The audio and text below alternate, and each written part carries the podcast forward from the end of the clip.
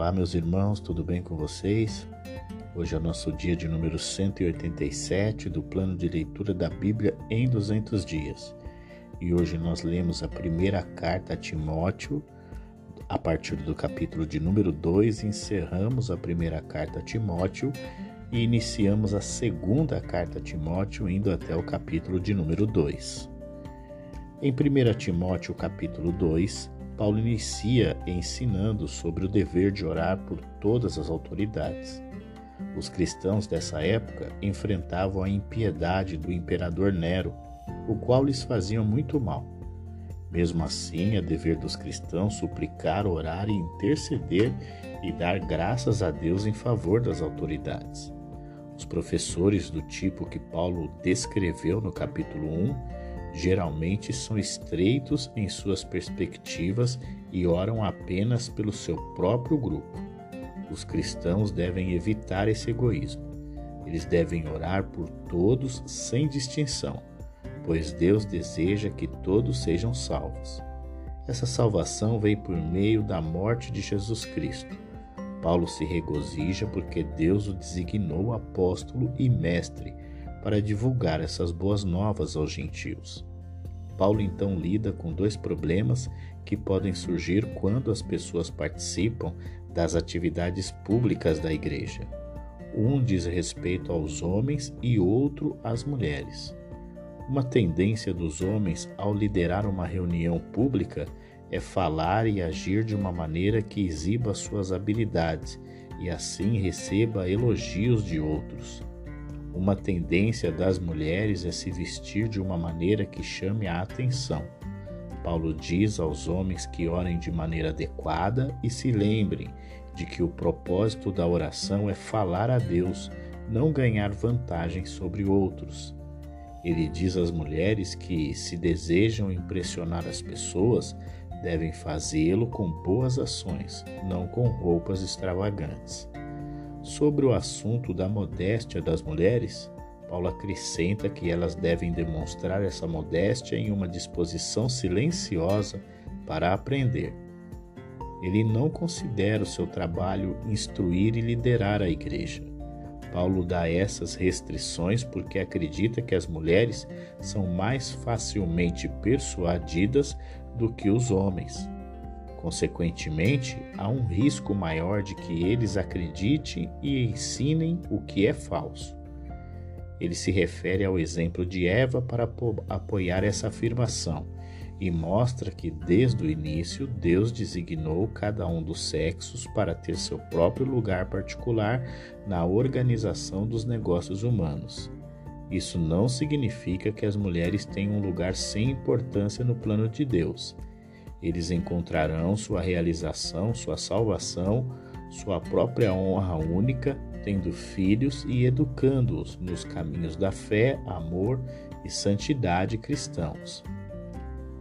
Em 1 Timóteo capítulo de número 3, Paulo inicia apresentando as características necessárias para que o ministro seja considerado apto e digno para exercer a função de dirigente da congregação.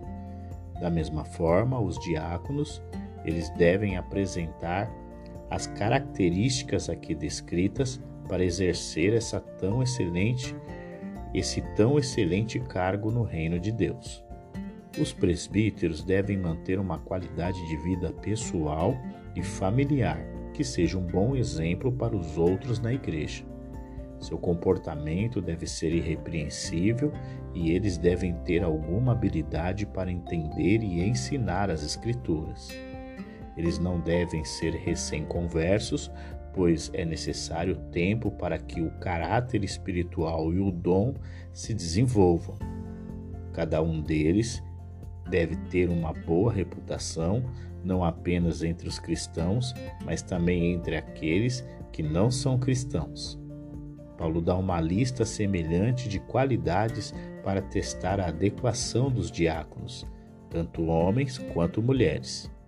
Embora ele não exija que os diáconos tenham habilidade para ensinar, ele exige que eles tenham uma compreensão sólida da verdade cristã básica. Ele também dá uma advertência contra a fofoca visto que os diáconos provavelmente sabem sobre os assuntos pessoais daqueles que dão e recebem das finanças da igreja. Timóteo é instado a lembrar aos crentes que seu comportamento deve refletir o caráter da Igreja de Deus a qual pertencem. Essa igreja não é como um templo pagão ocupado por algum Deus sem vida, mas é a morada do Deus vivo e o sustentador de sua verdade. Este Deus vivo entrou no mundo da existência humana na pessoa de Jesus Cristo, que morreu, ressuscitou da morte, trouxe a salvação ao mundo e voltou ao céu, aonde reina em glória e é adorado incessantemente. Em 1 Timóteo, capítulo de número 4, Paulo alerta que nos últimos dias o compromisso com a fé em Jesus será cada vez menor. Em contrapartida, as pessoas buscarão cada vez mais a idolatria e o engano. Apesar da grandeza de Deus e de sua salvação, alguns abandonam a fé eles afirmam estar seguindo o verdadeiro ensino de Deus, mas na verdade estão seguindo o ensino enganoso de espíritos malignos. Eles deixaram de ensinar o comportamento moral correto, que é o resultado natural da fé verdadeira, e como resultado, suas consciências morreram. Em vez de permitir que a verdade de Deus molde as mentes e a atitude das pessoas, eles tentam forçar as pessoas a obedecer às leis. Eles ensinam, por exemplo, que é errado casar, que é errado casar e comer certos alimentos. Mas esse ensino se opõe diretamente a Deus, que deu casamento e comida para o benefício das pessoas. Paulo deixa claro para Timóteo que bons professores não perdem tempo discutindo histórias tolas, mas se concentram em ensinar doutrinas cristãs positivas. Esta é a melhor resposta para aqueles que ensinam bobagens. Ao pensar e falar sobre grandes verdades da fé cristã, os professores também se edificarão. Não devem esquecer, porém, de treinar-se com a autodisciplina que leva à aptidão espiritual e bênçãos duradouras. O verdadeiro servo de Deus persevera em todos os aspectos de seu trabalho, seja ensinando outros ou treinando-se. Eles estão certos de que isso os levará a um gozo mais completo da salvação que Deus lhes deu. Alguns idosos na igreja podem não ficar satisfeitos em ouvir o jovem Timóteo dando-lhes instruções e talvez corrigindo-os. Esta é mais uma razão pela qual Timóteo deve se certificar que ele é irrepreensível em sua fala, conduta, amor e fé. Deus deu a Timóteo habilidade como pregador e professor. Os presbíteros da igreja local de Timóteo, assim como Paulo, reconheceram isso publicamente pela cerimônia de imposição de mãos sobre ele quando ele saiu pela primeira vez com Paulo a serviço de Deus. No entanto, Timóteo deve trabalhar muito para desenvolver o dom que Deus lhe deu. Como resultado dessa combinação de dom divino e diligência humana, tanto o servo de Deus quanto aqueles entre os quais ele trabalha desfrutarão da salvação em sua plenitude. Em Timóteo, capítulo de número 5, Paulo orienta o Timóteo no tratamento com os diversos públicos da igreja. Desde os anciões até os mais jovens, o apóstolo diz como o jovem pastor deve tratar. Às vezes pode ter sido difícil para Timóteo lidar com pessoas mais velhas ou do sexo oposto. Paulo, portanto, lembra de ter cuidado como tratar as pessoas e sempre mostrar cortesia adequada e agir com retidão moral. A igreja deve cuidar dos membros necessitados, mas a igreja não tem o dever de sustentar financeiramente os idosos que têm filhos e netos que podem cuidar deles.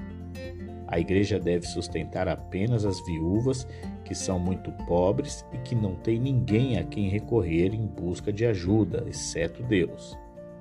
Outras viúvas que encontraram um meio de sustento voltando-se para uma vida de prazer devem ser severamente advertidas, pois estão matando a sua vida espiritual. Paulo repete que sempre que possível, as viúvas na igreja devem ser cuidadas por suas próprias famílias. Mesmo os incrédulos reconhecem que têm uma responsabilidade para com os pais idosos. Por causa de suas finanças limitadas, a igreja deve limitar o número de viúvas em sua lista de bem-estar. Deve incluir apenas aqueles que têm mais de 60 anos, foram casadas apenas uma vez, promoveram padrões cristãos em sua família e lares e demonstraram atitude de servo em sua maneira de viver e têm reputação de boas ações. As viúvas mais jovens não devem ser incluídas na lista de bem-estar da igreja. Em casos anteriores, algumas, alguns mostraram tendência a casar-se novamente às pressas e os resultados foram desastrosos. Outros se tornaram fofoqueiros e intrometidos. Eles fariam melhor se casassem novamente com aqueles que compartilham sua fé e, portanto, teriam a responsabilidade de criar os filhos e cuidar do lar. Em resumo, as pessoas devem procurar maneiras de sustentar as viúvas em particular, em vez de permitir que se tornem um fardo para a igreja. Os membros da igreja devem reconhecer o serviço valioso que os presbíteros prestam e recompensá-los generosamente. Qualquer acusação de transgressão contra os anciãos deve ser apoiada por testemunhas. Se for demonstrado que eles são culpados, eles devem ser repreendidos publicamente, uma vez que sua posição como líderes na igreja torna seus pecados ainda mais graves. Timóteo é lembrado de não mostrar favoritismo e nem agir precipitadamente ao nomear pessoas para posições de liderança na igreja. Outros duvidarão de sua própria pureza se ele nomear uma pessoa que mais tarde se mostra um transgressor.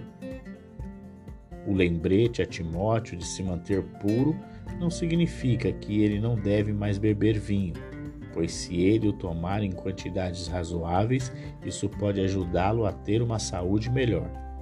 Mas, para voltar à questão da nomeação de oficiais na igreja, ele deve se lembrar que nem tudo que há de bom ou de ruim em uma pessoa pode ser visto a princípio.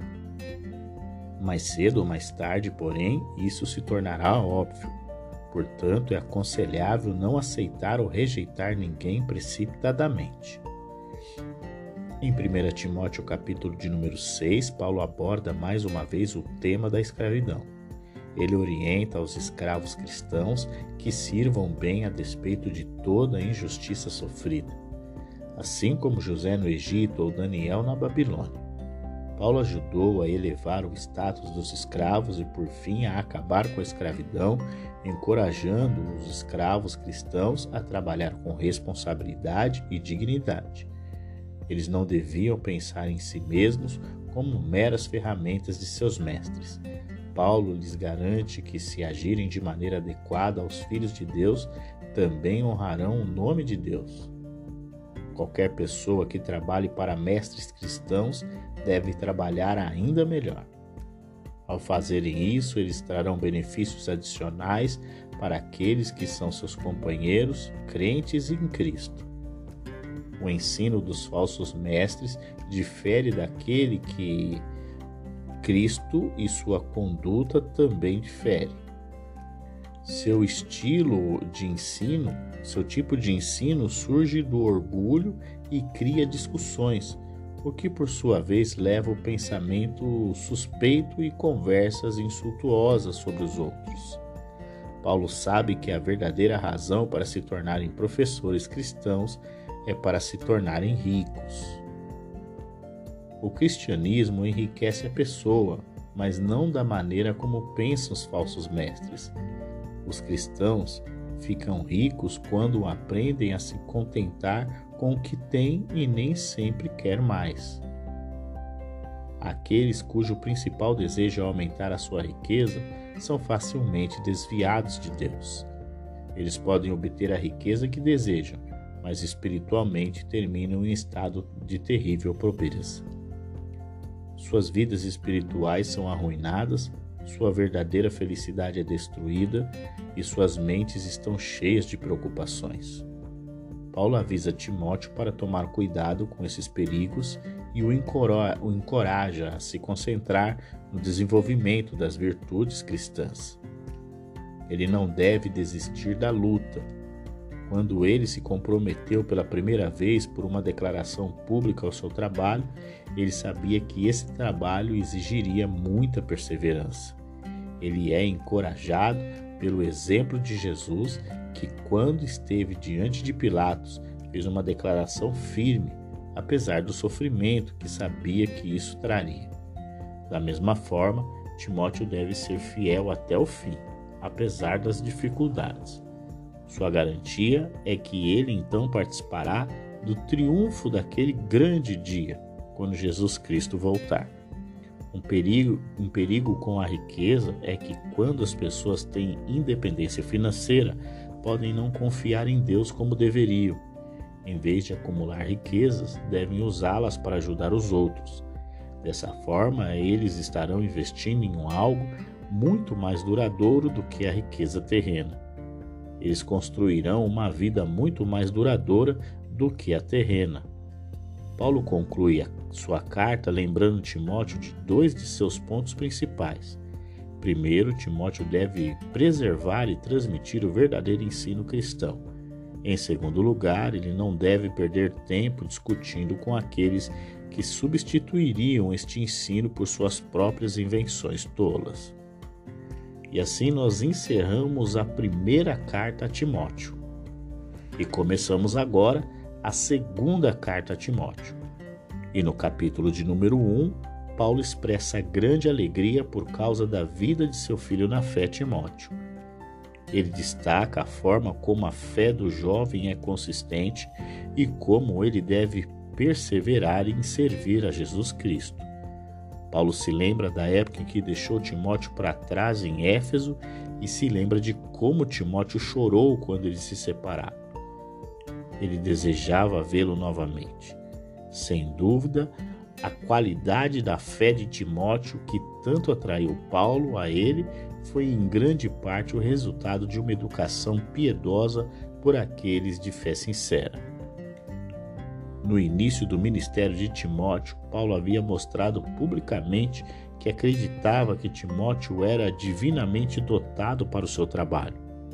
Ele encoraja Timóteo a continuar trabalhando e não hesitar por medo da oposição. Longe de ser tímido, Timóteo deve ser ousado e mostrar-se unânime com Paulo em defender a verdade de Jesus Cristo. É verdade que isso resultará em sofrimento, mas ele suportará voluntariamente esse sofrimento quando se lembrar de tudo que Deus fez gratuitamente por ele. Deus salva pecadores e faz deles seu povo somente por sua graça, não por causa de qualquer coisa que eles tenham feito. Antes que o mundo fosse feito, Deus planejou dar às pessoas a vida eterna, mas esse dom torna deles somente por meio da vitória de Cristo sobre a morte na cruz. A prisão que Paulo sofre não é porque ele falhou de alguma forma, mas porque ele defendeu firmemente o Evangelho. Ele realizou a obra que Deus lhe deu para fazer. Portanto, sua prisão não envergonha nem enfraquece a sua confiança. Ele sabe que Deus será fiel a ele e perseverará e preservará o Evangelho, por mais severa que seja a perseguição. Timóteo também deve permanecer firme e, com a ajuda do Espírito de Deus, defender a mensagem da verdade que Deus lhe confiou. Paulo dá a Timóteo dois exemplos de compromissos, um mau e um outro bom. O mau exemplo diz respeito aos cristãos da província da Ásia, que aparentemente abandonaram Paulo no momento de sua prisão. Em contraste, outro da Ásia Onesíforo, de Éfeso, foi procurar Paulo, apesar das dificuldades e riscos envolvidos. Paulo ora para que Deus o recompense com bênçãos sobre sua família e misericórdia no dia do julgamento. Chegamos ao nosso último capítulo de hoje, a segunda carta a Timóteo, capítulo de número 2. Paulo exorta, Timóteo a dedicar-se inteiramente à prática do Evangelho de Jesus. Ele dá o exemplo do soldado, do atleta e do lavrador. Paulo mostra que estas três classes de pessoas só recebem a recompensa mediante a dedicação e o trabalho árduo. Como Onesíforo, Timóteo deve perseverar por amor a Cristo e suportar as adversidades. Ele deve prosseguir vigorosamente em sua tarefa de transmitir a verdade que Paulo lhe ensinou. Ele deve fazer isso com sabedoria e cuidado, instruindo pessoas que são confiáveis e têm a capacidade de ensinar outras. Ao lidar com as dificuldades em Éfeso, Timóteo deve perceber que é um soldado de Jesus Cristo. Ele deve esperar sofrimento e suportá-lo. Um soldado não se preocupa com os assuntos civis, mas se concentra na batalha que tem pela frente. Da mesma forma, Timóteo deve dar toda a atenção à tarefa que tem pela frente. Ele deve ter a, estri a estrita autodisciplina de um atleta se quiser ganhar o prêmio celestial. Ele deve ter a atitude paciente e trabalhadora de um agricultor se quiser ver resultados valiosos em seu trabalho. Se ele pensar cuidadosamente sobre esses assuntos, compreenderá mais plenamente o que está envolvido em trabalhar para Deus. O exemplo de Cristo ressuscitado é uma fonte de encorajamento para os cristãos. Cristo suportou até a morte, mas no final ele triunfou. Nenhuma dificuldade é muito grande quando é o meio de, tra de trazer a bênção para aqueles a quem Deus escolheu. Por meio de sua morte com Cristo, os crentes têm uma vida nova, porque Deus é consistente em seu caráter e ele será fiel às suas promessas e recompensará aqueles que são leais a ele mas a mesma consistência divina de caráter significa que ele não mostrará nenhum prazer para aqueles que o negam. Paulo repete o conselho de sua carta anterior de que Timóteo não deveria perder tempo discutindo teorias fantasiosas. Os professores cristãos edificam seus ouvintes apresentando a verdade de Deus de maneira clara e honesta, não permitindo que a imaginação controle a sua pregação. Especulações tolas, teorias auto-inventadas foram o que fez com que Himeneu e Fileto se afastassem da fé. Eles negaram a futura ressurreição do corpo, aparentemente afirmado que a ressurreição foi o despertar espiritual experimentado na conversão. Mas o falso ensino não abala o firme fundamento da verdade de Deus. Deus protege aqueles que pertencem a Ele, embora eles, de sua parte, devam se afastar do mal. A presença de bons e maus na igreja é visível, é visível é comparada à presença de muitos tipos de artigos em uma grande casa. Alguns artigos são preciosos, mas outros são de pouco valor e impróprios para o seu uso honroso. Se os crentes devem ser limpos e adequados para o uso de Deus, eles devem evitar desejos pecaminosos e argumentos tolos, e em vez disso buscar a companhia daqueles que se esforçam pelas virtudes verdadeiras cristãs. Por meio de instruções sábias e pacientes, os servos de Deus podem libertar os malfeitores das garras de Satanás e conduzi-los à liberdade que advém do conhecimento da verdade de Deus. E assim nós concluímos o nosso dia 187 do plano de leitura da Bíblia em 200 dias. Amanhã é o nosso último dia de leitura da 27ª semana. Então eu aguardo você, um grande abraço e até lá!